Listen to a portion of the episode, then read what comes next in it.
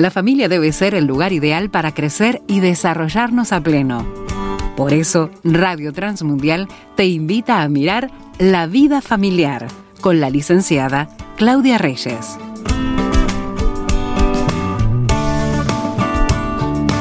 Estamos llegando hoy a la última entrega, la última conversación con la licenciada en psicología Claudia Reyes sobre este tema, sobre esta perspectiva de la familia como un nido que nos ha tomado, Claudia, unas cuantas semanas. Así que te agradecemos por estar nuevamente aquí en Radio Transmundial y también por todo este recorrido que hemos hecho hasta el momento. ¿Cómo estás?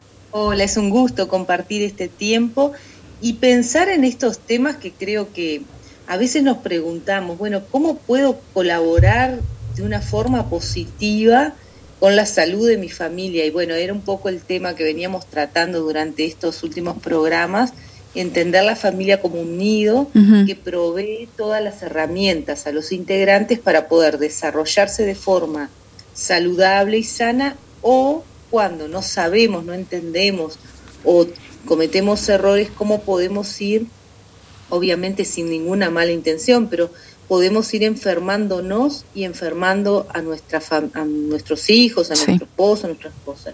Y, y un poco lo que veníamos hablando era de todo esto y hoy el foco va a ser en aquellos elementos que nosotros podemos incorporar en nuestra vida cotidiana que colaboran con el desarrollo de la salud, Bien. que previenen la formación de diferentes conductas que terminan por generar patologías. Sí, que lo estuvimos conversando en los programas anteriores, Claudia. Claro, y que a veces no, no nos damos cuenta que es nuestra conducta y que tal vez no es tan eh, como eh, cotidiana, pero que sin embargo con algunos elementos a considerar y con generar nuevos hábitos que a veces no hemos incorporado porque la cultura no los tiene, porque la familia de origen de la que nosotros venimos no tenía estos hábitos, eh, no nos damos cuenta que es importante incorporarlos. Entonces, algunas cuestiones de las que hoy vamos a hablar y hoy nos vamos a enfocar en eso específicamente tiene que ver con todas aquellas conductas, acciones, hábitos que tenemos que desarrollar en nuestra familia, que son preventivos, que promueven la salud y que ayudan a nuestros hijos, pero también a nosotros como, como adultos, responsables de la familia, a estar bien, a estar sanos y a disfrutar de la vida en familia. Bien, cosas bien prácticas entonces. Bien prácticas, pero no por prácticas y sencillas, poco importantes, porque a veces esto, esto quiero que lo, que lo podamos pensar un segundo, que es que muchas veces consideramos que aquello que es simple o que es sencillo no aporta. Y realmente hay una cantidad de acciones concretas, simples, muy sencillas que traen salud a la vida de la familia. Yo voy a hablar de cinco aspectos grandes, digamos, cinco necesidades que hay que satisfacer en la vida de, cualquier ser humano para que haya salud. Y dentro de esos cinco elementos o aspectos como más necesidades que hay que cubrir, vamos a ver algunas cuestiones concretas y prácticas para poder colaborar. Por ejemplo, es importantísimo que en nuestra familia esté cubierta la necesidad de reconocimiento.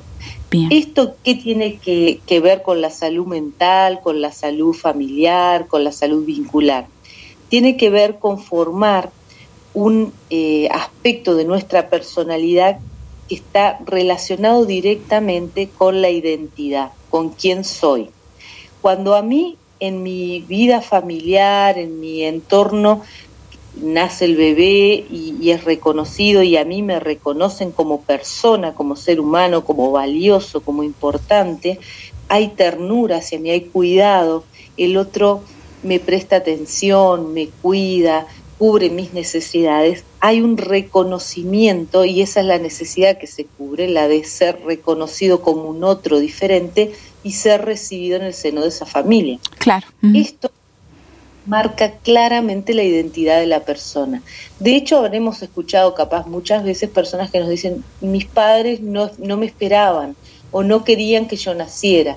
Y ya marca su, su rumbo de vida con esta como eh, tristeza de base que le hace creer que no era bienvenido, que no era esperado, que, que en realidad no, no había gente que se importara por esa persona.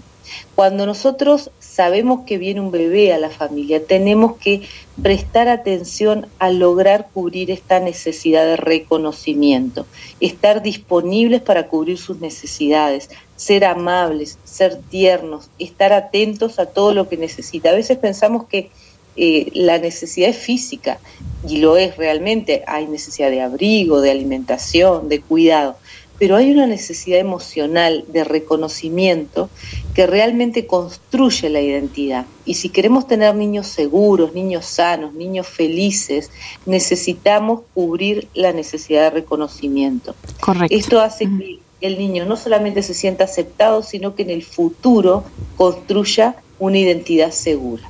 Se va a sentir aceptado por los demás, se va a sentir seguro de quién es y no va a tener que estar negociando para poderse vincular con otros, ir cambiando, tratando de ser de acuerdo a lo que los demás esperan, sino que se va a sentir seguro y va a caminar con tranquilidad. Y esto es muy importante. Esta es una necesidad que tiene que ser cubierta desde lo antes que se pueda. Es posible que en el primer momento que nos enteramos que viene un bebé a la familia nos tome por sorpresa. Pero eso no quiere decir que no esperáramos eso, porque a veces la gente cuenta que, ay, sí, este, la chica quedó embarazada, pero no lo esperaba. Bueno, en, este momento de la historia, cualquier chica que queda embarazada sabe lo que está haciendo, a no ser que sea por un abuso, una violación. Cuando el, embarazo llega, la gran mayoría de las, estoy hablando de gente adulta, sabe lo que está haciendo y entonces espera ese bebé. Claro, capaz que no lo tenía planificado, pero de todas maneras es un niño que de alguna forma, aunque sea inconscientemente, estaba siendo esperado. Por eso es importante tener cuidado con el discurso que le damos a nuestros hijos. Cuando llega un bebé, tiene que ser bienvenido.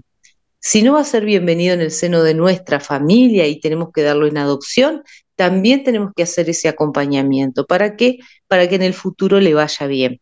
Tiene que haber reconocimiento de que el otro es un ser creado por el Señor, que tiene un propósito en la vida, que si el Señor le dio vida, tiene un para qué, y si lo mandó a nuestra familia y nosotros le vamos a acompañar, le vamos a cuidar, le vamos a estar dándole afecto, es importantísimo este reconocimiento. Así que ven que es un elemento de salud, porque mucha de la enfermedad psicológica tiene que ver con eh, esta cuestión de no ser yo. Y no ser yo es lo que genera una psicosis. Entonces la persona que termina enferma sin saber quién es es porque en el fondo nunca fue aceptada, no fue reconocida y si podremos hacer un trabajo preventivo y de salud mental cuando aceptamos a nuestros hijos, les amamos, les servimos, les ayudamos, les acompañamos. Como hemos hablado, y por eso estuvimos hablando durante tantos programas, obviamente según la edad, según el momento evolutivo y según las necesidades. No vamos a estar haciendo esto con una persona de 40 años, aunque una persona de 40 años necesita nuestro reconocimiento también, necesita saberse amada, necesita saberse recibida por la familia. Tal vez es un esposo de 40 años que tiene que ser recibido por su esposa, amado, acompañado, ayudado, y al revés también la esposa. Entonces, el reconocimiento satisface la necesidad de estructurar una identidad firme, segura, donde la persona se siente que ser ella está bien, y esto se hace a través de actividades vinculadas a todo lo que yo les decía, transmitir el afecto, poner en palabras el afecto, eh, tener actitudes de servicio hacia el otro, ayudarle, recibirle. O sea, es una muestra concreta y práctica de dar reconocimiento. Otra necesidad que los seres humanos precisamos cubrir es la valoración, es saber que somos aceptados, ¿Y qué le decimos a nuestros hijos cuando los valoramos, cuando los aceptamos? Les decimos que valen. Y con esto lo que estamos haciendo es también prevenir problemas en la autoestima. No es vales porque, como, hace, como dice la propaganda, porque lo vales mereces cualquier cosa. No, vales porque sos un ser humano amado, vales porque el Señor te creó con un propósito, vales porque tu vida tiene sentido, vales porque tenés grandes aportes para hacer, valés porque sos vos, porque te amamos, porque te recibimos. Y esta valoración realmente estructura la autoestima por un lado y lo interesante de esto, y en algún programa anterior hemos hablado un poquito de esto, cuando uno le dice al otro que vale y le muestra el afecto y lo acepta como es con sus debilidades y fortalezas y le ayuda a mejorar, muy lejos de generar una persona soberbia, va a generar una persona humilde. Porque cuando a mí me aman, cuando a mí me valoran, cuando a mí me dicen que yo valgo, no tengo que estar peleando por ser amado, por ser aceptado, por, por el lugar que quiero, sino que simplemente me siento recibido. Y ese sentirse recibido hace que la persona sea humilde porque se da cuenta que lo que recibe viene de afuera. Se vuelve una persona agradecida.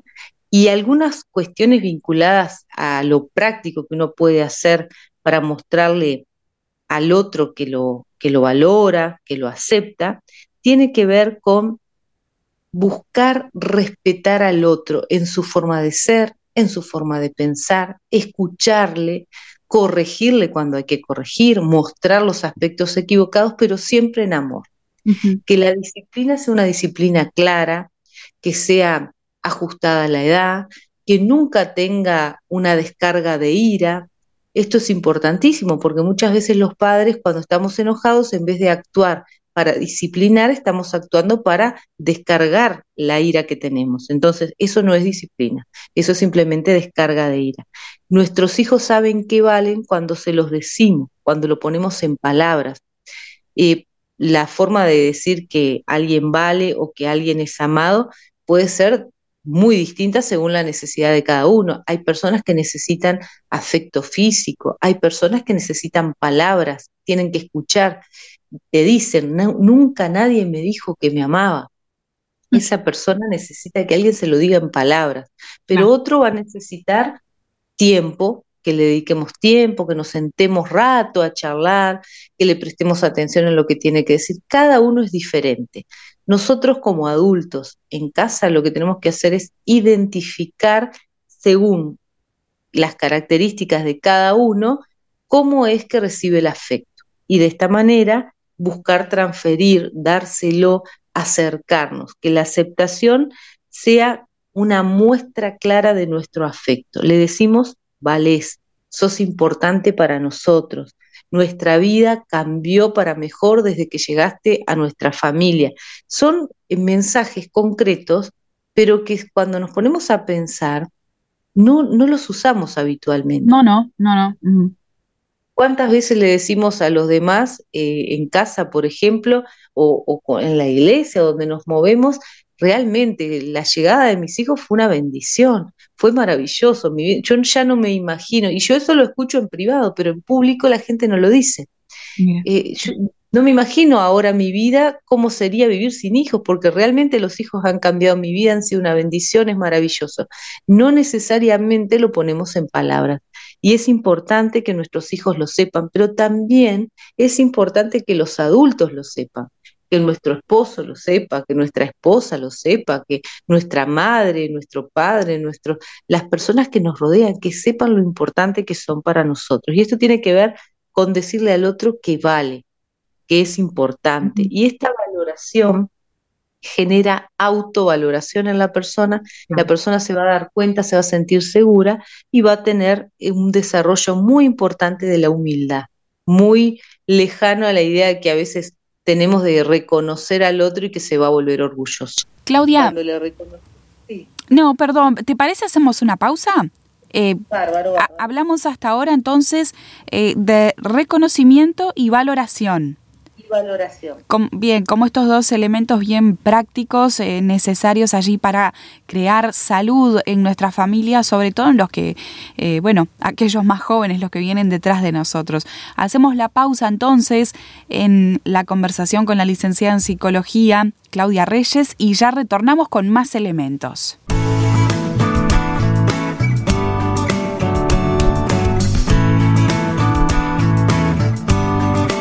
Continúa escuchando Vida Familiar, una propuesta de Radio Transmundial.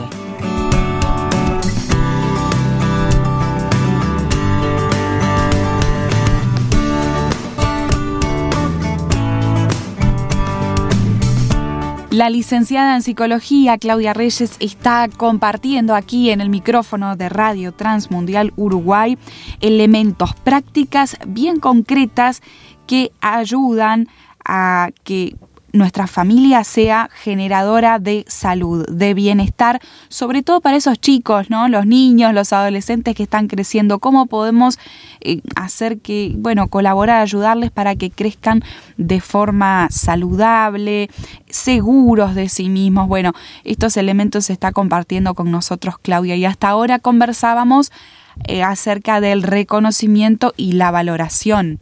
Y por lo que nos dijiste, Claudia, entonces hay otros tres puntos. Sí, y, hablamos de que estas, estas áreas tienen que ser satisfechas, tienen que ser cubiertas, son necesidades a satisfacer para traer salud mental. Hablamos de reconocimiento, de valoración y ahora vamos a hablar del cariño. Es importante tener gestos que muestren nuestro cariño hacia nuestra familia, hacia nuestros hijos. ¿Qué genera el cariño? Lo que genera la muestra de cariño es intimidad. Y cuando una persona se siente segura en un vínculo de intimidad, se puede relacionar con otros. Aprendemos a relacionarnos con el mundo en nuestra casa. Yo me puedo volver desconfiado del entorno porque en casa no hubo cariño, no hubo afecto circulando de forma efectiva. Eh, la manera de relacionarnos a través del cariño tiene que ver con mostrar acciones que de alguna manera le hagan llegar al otro el amor. Son gestos, son palabras de afirmación, son elogios a las características particulares de esta persona, tiene que ver con generar un vínculo de seguridad, de confianza, donde el otro puede abrirse y ser tal cual es, con sus debilidades y sus fortalezas. Y va a ser recibido, va a ser aceptado. Y ahí vemos cómo el reconocimiento, la valoración y el cariño lo que van formando es una estabilidad emocional que promueve el desarrollo de la persona. Eh, nosotros para poder crecer necesitamos tener seguridad, necesitamos sabernos amados, necesitamos sabernos valiosos, necesitamos sabernos respetados. Esto que parece que son conductas de la relación eh, y del vínculo más superficial, en realidad forman las estructuras más básicas de la personalidad. Y cuando estamos hablando de recibir un bebé en casa y darle todos, todas estas, o de cubrir todas estas necesidades, sería la mejor manera de decirlo, ¿no? Cubrir todas estas necesidades, estamos hablando de generar salud mental. Estamos hablando de formar niños que puedan sentir que son quienes son con seguridad, que valen, que tienen una autoestima firme y que se pueden relacionar con el mundo, con el entorno y con los demás de forma saludable. Imagínense que estamos con esto previniendo la psicosis, la depresión, la psicopatía, las neurosis, o sea, estamos hablando de realmente con conductas básicas familiares poder prevenir una cantidad de problemas que después son muy difíciles de corregir y de cambiar. Y hablando de las últimas dos áreas que son importantes también cubrir necesidades básicas, tienen que ver también estas dos con una parte eh, no tan eh, del afecto, sino más de la disciplina. Tiene que ver con ayudar a la persona a ser responsable de sí misma en el mundo al que va a estar ayudando, colaborando o aportando. Y acá vemos cómo el proyecto de formar un hijo ya no es solamente para su vida, sino que también es para, para los demás. Y la verdad es que nosotros somos creados para vivir en relación con otros, no podemos vivir aislados, el aislamiento nos enferma. Entonces, cuando uno habla de disciplinar y responsabilizar, está buscando cubrir dos necesidades muy importantes. Una es la sociabilidad, que se relacione con otros. Y la otra tiene que ver con que sea competente en el mundo al que le enviamos.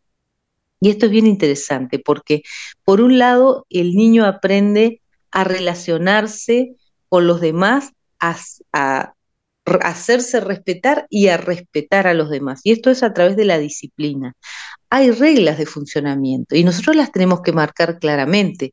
Y esto se puede hacer en casa desde el comienzo, desde que son muy chiquitos. ¿qué puede hacer? ¿En qué puede ayudar?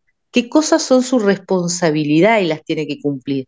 ¿Qué cosas a veces queremos hacer por ellos pero que deberían hacer ellos? Bueno, estas cuestiones, que son normas para el vínculo con los demás, tienen que ser claras. Y esto nos ayuda a que nuestros hijos puedan sociabilizar de forma adecuada, que sean personas íntegras, que respeten la ley, que puedan tener una conducta saludable en el vínculo con otros. Y esto hace que se respeten y que respeten a los demás. Y por otro lado está el, el trabajo que hacemos como mamá y como papá de responsabilizar a nuestros hijos, ¿no? Ayudarlos a ser responsables de diferentes tareas. A medida que les vamos desafiando a cumplir con diferentes tareas según su edad y que los vamos sacando de la seguridad para que se empiecen a arriesgar a hacer cosas que no saben, por ejemplo, aprender un idioma nuevo, a hacer ejercicios de forma diferente, a ir a la casa de un amigo un cumpleaños cuando no se anima, los vamos formando para cada vez transformarse en personas más competentes. En el fondo, el mensaje es podés. Y el niño lo va incorporando. Yo puedo, yo puedo, puedo ir haciendo. Entonces vemos cómo todo esto va formando una personalidad estable y sana a través de que nosotros reconocemos a nuestros hijos, les eh, tenemos actividades y acciones de reconocimiento, de ternura, de amor, y les decimos, sos importante, valés, te reconocemos como diferente y nos gusta que seas así. Le enseñamos a relacionarse con los demás a través del cariño, a través de la intimidad, a través de poner en palabras sus características particulares y luego marcamos elementos vinculados a la disciplina, que es lo que nos trae éxito en el futuro cuando aprenden a sentarse y leer, estudiar, y de repente frustrarse porque van a tener que hacer alguna tarea. Entonces yo me respeto, respeto el tiempo del otro, respeto al otro, respeto la tarea que estoy haciendo y también al final responsabilizarlos para que ellos puedan darse cuenta que pueden pueden hacer cosas nuevas porque mamá y papá le fueron otorgando diferentes responsabilidades y fueron creyendo que estos niños podían. Y ellos van creyendo a través del discurso de papá y mamá y a través de las conductas de papá y mamá. Así que si será importante, ven que son cuestiones sencillas, pero no por sencillas poco importantes. Así que tenemos que considerar que nuestros hijos necesitan un acompañamiento consciente, una actitud proactiva que busca desarrollar en ellos todas las capacidades para las cuales el Señor les creó y, para aquello que el Señor tiene un propósito para su vida. Y nosotros lo que tenemos que hacer es acompañarles a alcanzarlo, pero además se puede hacer en salud y una responsabilidad muy importante de la familia y sobre todo de la familia cristiana es generar un nido en el que se promueva la salud mental. A veces pensamos que eso es algo genético y la verdad es que hay un porcentaje de genética, es cierto, pero hay un gran porcentaje que tiene que ver más con nuestras acciones y con el ambiente en el que nos desarrollamos que con la genética. Así que tenemos una gran responsabilidad en nuestras manos que es acompañar a nuestra familia, a nuestros hijos, a nuestros cónyuges, a los que tenemos alrededor para desarrollar una vida más sana, más equilibrada y realmente que puedan ser felices, que es el propósito que el Señor ha tenido para nuestra vida. Dice la Biblia que el Señor vino para darnos una vida abundante y a veces como cristianos vivimos una vida que realmente no es abundante. Así que que el Señor nos ayude a, a poder trabajar en estas áreas, recordar estos temas, tener una actitud proactiva, buscar qué es lo que vamos a hacer para bendecir a nuestra familia y generar hábitos saludables en nuestra casa vinculado a lo emocional que promueve la salud mental de todos.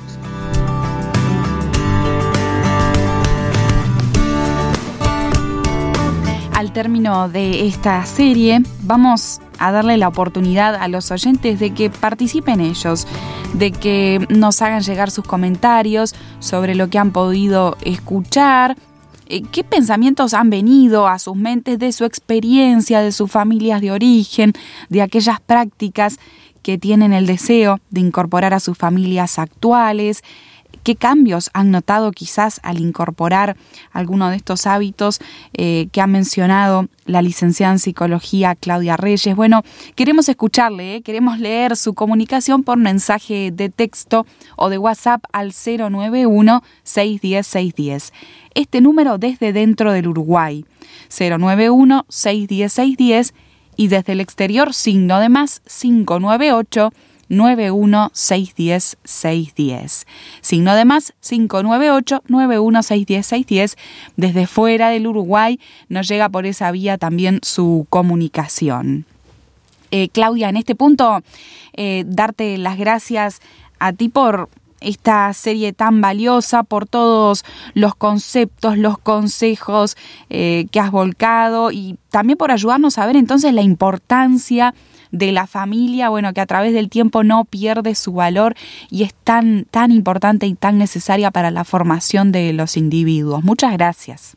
Gracias a ustedes, que Dios les bendiga y sobre todas las cosas que nos dé a todos sabiduría para poder ser de bendición en nuestro hogar y que nuestras conductas sean para edificar salud, bienestar y, y disfruten la familia, que es lo que todos deseamos.